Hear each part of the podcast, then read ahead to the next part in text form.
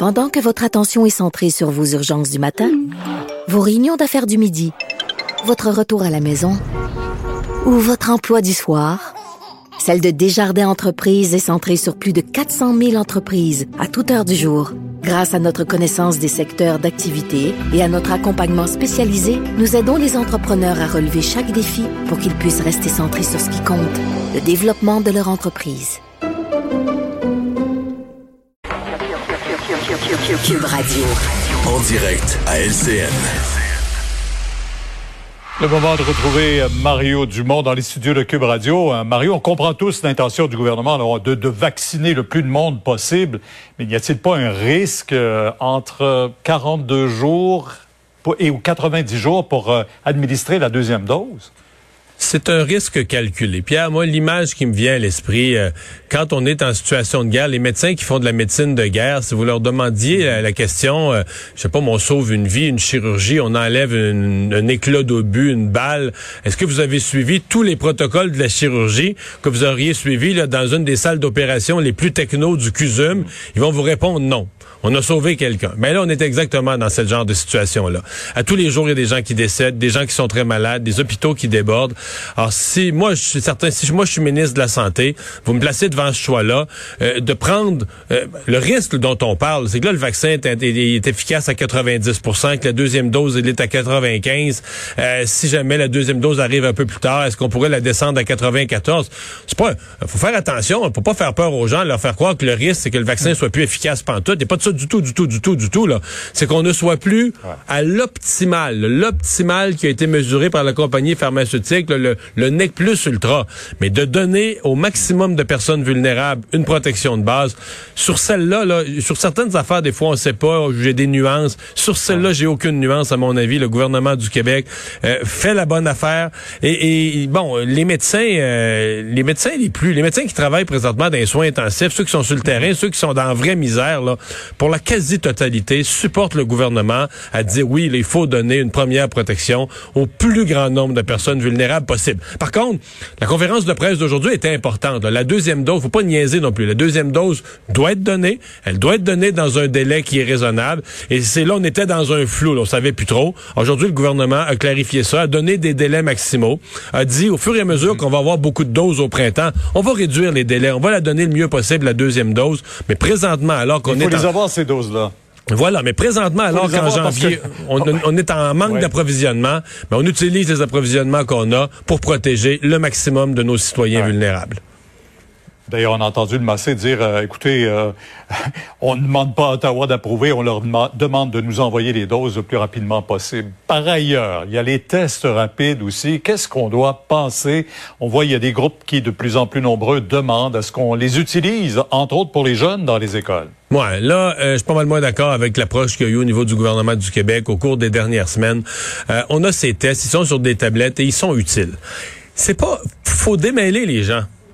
Le test avec la tige dans le nez, l'analyse PCR qu'on en fait, le, test qu'on dit qui est fiable à 99, quelque chose pour cent, ça c'est un diagnostic médical. Ça sert à donner à un individu, une personne, son diagnostic médical. Tu as la COVID ou tu ne l'as pas.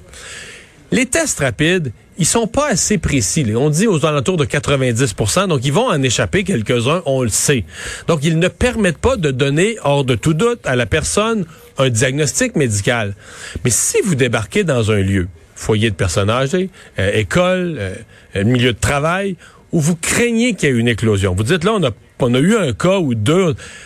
Vous allez être capable, un, de mesurer l'ampleur de l'éclosion, mais en très peu de temps, parce que là, on a des résultats instantanés. Au bout de la demi-heure, tu as le résultat. Deuxièmement, vous allez être en mesure, si vous en attrapez 90% des cas, c'est quand même beaucoup, là, des employés, vous allez les renvoyer chez eux. Il faut que vous coûtiez le milieu de travail. Si vous travaillez, exemple, dans une résidence personne âgée, vous pouvez plus donner de soins et de services, retourner chez vous. Donc, est-ce que ces tests-là peuvent être utiles? Pas qu'ils sont parfaits, mais il n'y a pas grand-chose de parfait depuis le début de la pandémie. Mais est-ce qu'ils peuvent être utiles pour aider le combat contre la pandémie? Le résultat, c'est oui. Et c'est pas sur des tablettes qui sont utiles. Mario, je veux vraiment vous entendre sur cette euh, nomination de la nouvelle commissaire contre le racisme à Montréal, Madame Malaïque. J'ai entendu à votre émission ce matin qui, tente tant bien que mal quand même de se défendre euh, de, parce qu'elle a quand même euh, s'est opposée ouvertement à la loi 21 Ouais, c'est sur la laïcité. S'opposer à la loi 21, c'est tel que tel. Moi, je demande pas. Les, les, gens qui, qui, sont contre la loi 21 ont le droit d'occuper toutes sortes de postes dans la société, c'est très correct. C'est que s'y était opposé, nous disait-on, avec des mots extrêmes, entre autres ayant qualifié de suprémaciste de la vision du gouvernement du Québec. Moi, aujourd'hui, elle m'a assuré ne pas avoir dit ça. Et là, j'ai des gens, Pierre, qui m'envoient la vidéo euh, où elle dit ça. Je dois avouer là, que je, je, suis un peu perdu. Ça a été très mal reçu du gouvernement de Monsieur, de Monsieur Legault. En entrevue ce matin, je dois dire, euh, quiconque réécoute cette entrevue que j'ai faite à LCN avec elle, elle, ne sonnait pas hmm. comme une personne radicale. Euh, elle était très habile politiquement. Elle s'en sortait très bien. C'est sûr que si pour en sortir, elle est obligée de dédire ou de nier des choses qu'elle a dit puis qu'elle est enregistrée ayant dit, c'est moins bon un peu là. Elle entre en fonction lundi. Ouais, on lui souhaite un bon mandat. son choix aujourd'hui. Merci. Au revoir.